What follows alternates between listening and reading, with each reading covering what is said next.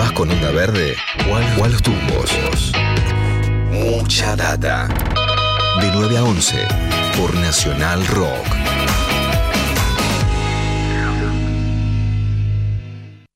Yo llevo, llevo en mis oídos la más maravillosa música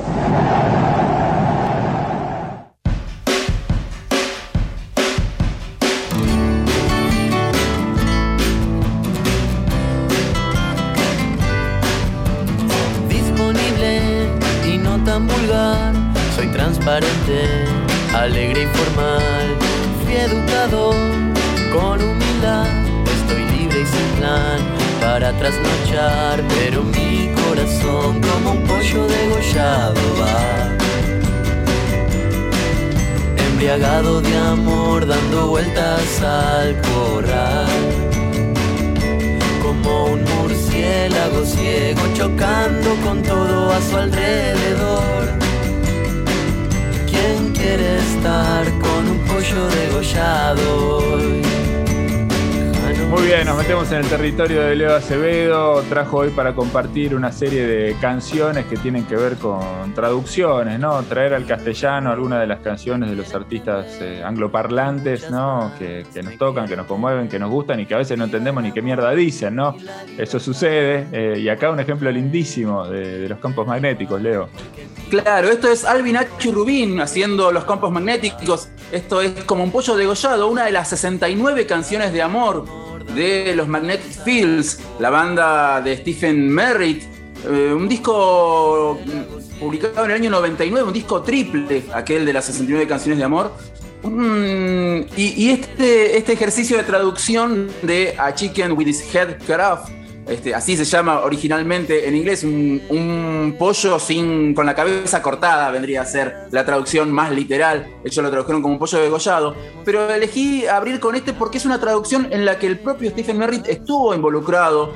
Él hizo de, alguna manera de mm, contralor, por decirlo así, de estas traducciones, porque si bien las traducciones las hacía el amigo Seba Rubín, eran muy, muy este, editadas por Stephen Merritt, quien, por ejemplo, les pidió entre, los, er, entre los requisitos que, exigió a la hora de, aprobar las traducciones, que no mm, hubiera género en las canciones, que, los, que, las canciones, este, cuando hablaban de, alguna persona, este, eh, no tuvieran género. Es decir, si eran en primera persona, sí, pero cuando hablaban en tercera persona no, no, tuvieran género, que no estuvieran dedicadas a una chica o a un chico en particular, sino que fueran este, sin género. Es extraño porque Stephen Merritt este, eh, es, abiertamente gay y, tiene canciones en las que habla de su chico, este, pero sin embargo él quería que para a la hora de traducir las canciones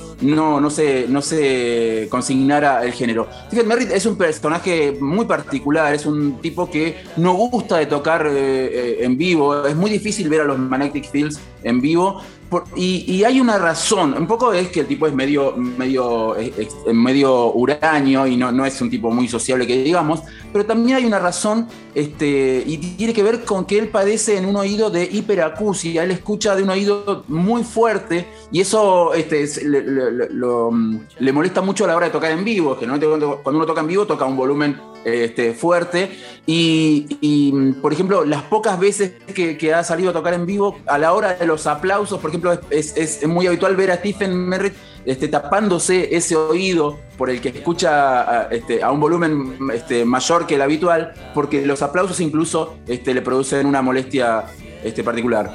Eh, Alvin H. Rubin grabaron este, mm, este volumen de traducciones de los campos magnéticos en el año 2011. Ellos sacaron dos discos con este, las canciones de los Magnetic Fields e hicieron varias fechas presentándolo. Fueron una especie de, pequeño éxito en en aquel momento en la escena independiente local. Yo recuerdo que era, fueron, fueron una, una sorpresa muy, muy grata por aquellos años este, 2011, 2012. Tocaban en un local, yo no me estaba tratando de acordar ahora, no me acuerdo el nombre, porque es un, es un lugar donde yo bastante, ahí en la calle El Salvador, que casi Dorrego, tocaban bastante ahí, no me acuerdo el, nombre del lugar, pero era un lugar de como un, Este, era como un patio, una casa con un patio en donde cocinaban, ¿no? Sí. Este, lugar muy lindo, no me acuerdo Sí, el ahí- nombre, pero No me, puedo acordar tampoco el nombre, pero ahí hicieron la mayoría de las fechas presentando este disco y, fue un fenómeno que fue creciendo así, eh, eh, casi, casi este, excediendo los límites de lo, de lo que conocemos como el under. Una segunda canción que elegí para que escuchamos para traducir es una canción que forma parte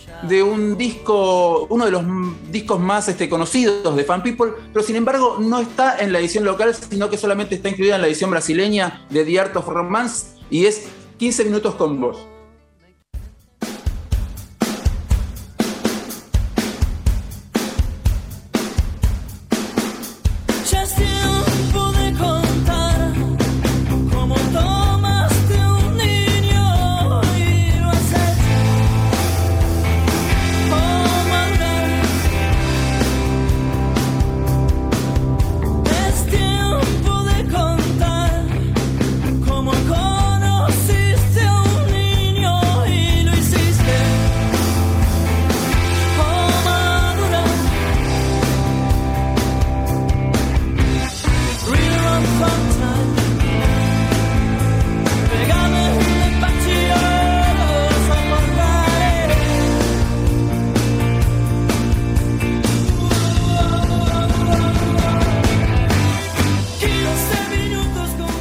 Está la versión de Real Around the Fountain de, The Smiths, ¿no?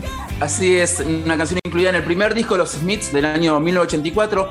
En, esta, en este estribillo que escuchamos, él no traduce Real Around the Fountain, pero después en otro estribillo dice, encuéntrame en la fuente. Así, de alguna manera, en este caso adaptando. Yo les había dicho que había este, elegido traducciones lo más fieles posibles al original, pero en todo el resto de la, de la canción, la traducción es bastante parecida a lo que dice Morrissey eh, en su versión original. Les decía, esta canción está incluida en The Art of Romance, el disco del año 99, el cuarto disco de Fan People, pero solo en una edición que se publicó en Brasil. Obviamente en tiempos de este, internet, eh, ahora es muy sencillo escucharla, pero cuando salió en el 99 eh, era realmente una sorpresa encontrarse con esta canción de los Smiths hecha por Fan People, porque, insisto, no había estado incluida en la versión original. El disco The Art of Romance es uno de los discos que Fan People grabó junto a Steve Albini. Y digo grabó porque Steve Albini este, siempre se niega a decir que él produce los discos, él dice que los graba, porque este, su manera de, grabar, de registrar las canciones de una banda generalmente es este, lo más parecido a cómo suena una banda en vivo, por lo menos eh, esa es su intención. Para cerrar esta columna de traducciones, elegí una canción incluida en el disco New York de Lou del año 89 y que grabó eh, Coqui de Bernardes junto a de Bernardi, perdón, junto a su banda de Killer Burritos y con la participación de Liliana Herrero. Es una canción que se llama Dirty Boulevard, él la tradujo a Sucio Boulevard. Y en este caso la traducción es mucho, mucho más fiel que, que- las anteriores, porque al ser un tema de Lou es un tema prácticamente hablado, entonces mm, uno no tiene que atarse a una melodía, entonces este, es más fácil traducir las palabras lo más parecido posible al original. Así que escuchemos una canción del disco Un Millón de Dólares del año 2001. 20 años ya tiene este disco, este segundo disco de Coqui and the Killer Burritos, en este caso con Liliana Herrero, haciendo eh, Sucio Boulevard, original de Lou Reed, incluida en el disco New York del año 1989.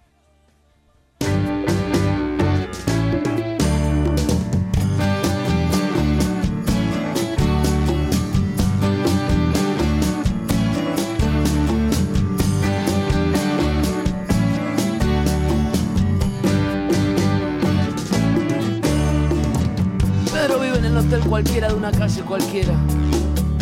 Mira por una ventana que no tiene cristal. Las paredes están hechas de cartón y los periódicos están junto a sus pies. Su padre le pega porque está cansado de que vaya a mendigar. Tiene nueve hermanos y nueve hermanas que han crecido de rodillas. Porque es difícil escapar cuando una percha te golpea en los muslos. Pedro sueña con ser mayor y matar al viejo. Pero esa es una remota posibilidad.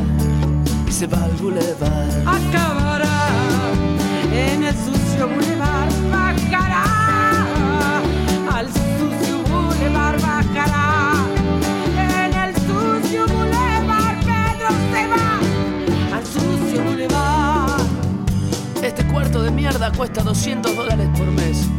¿Pueden creerlo? Es verdad. En alguna parte un casero se está meando de risa, porque aquí nadie sueña con ser doctor, ni abogado, ni nada. Todos sueñan con hacer negocios en el sucio boulevard. Tráeme tus hambrientos, tus miserables, tus pobres y me mearé sobre ellos. Eso es lo que dice la estatua del racismo. Tus pobres masas apiñadas y los moriremos a palos. Acabaremos con ellas y, y las tiraremos al boulevard.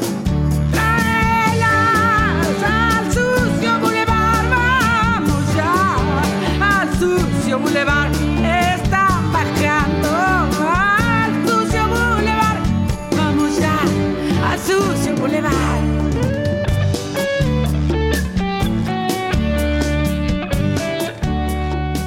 Muy bien, ahí está Coqui y los Killer Burritos con Liliana Herrera haciendo Sucio Boulevard. Me estaba acordando que este disco, mirá, 20 años atrás, ya me había olvidado, eh, lo tenía un día en el, bolso conmigo, estaba en el auto de, una amiga mía, mi amiga Tete, eh, y me dice, "Da- dame algo de música para poner, que si yo siempre me pedía. Entonces, bueno, saco del bolso ahí a ver qué tengo. Tú tenía este disco y se lo pasé, lo puso en la compactera y se trabó.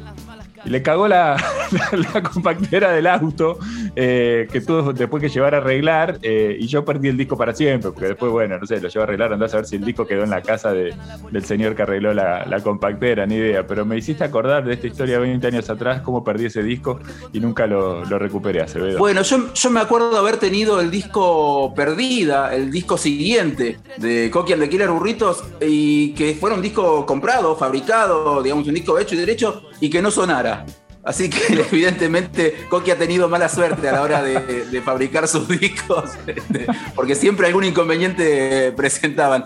Les quería decir que eh, algunos extrañarán la ausencia de una de las mejores traducciones de una canción extranjera por algún este, por un por un músico argentino como es Héroes, la versión que Richard Coleman hizo en su momento de aquel tema de Bowie, pero me parecía me parecía una obviedad ir con esa porque es una canción que ya es muy conocida, es una canción que, que que uno ya siente como propia de Richard Coleman, ¿no? Y aparte este, tiene una historia muy, muy particular esa traducción de, de- Richard, este, de esa canción, porque él la, hizo para, para que una chica que no sabía inglés este, eh, eh, conociera la obra de Bowie, ¿no? Un, gran gesto el de, Richard a la hora de traducir esa, esa gran canción de David Bowie, y una canción que ya forma parte de- de su repertorio, ¿no? Uno ya la siente prácticamente como un tema de Richard Coleman.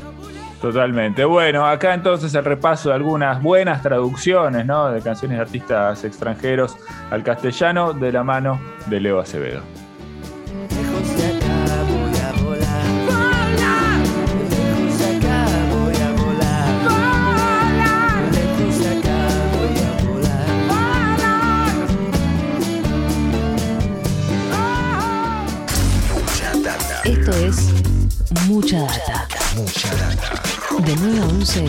por Nacional Rock. Demasiado.